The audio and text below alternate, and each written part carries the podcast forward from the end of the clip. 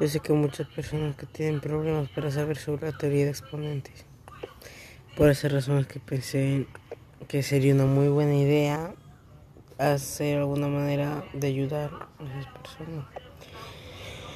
Por esa razón pienso hacer unas explicaciones muy simples de cómo es la teoría de exponentes.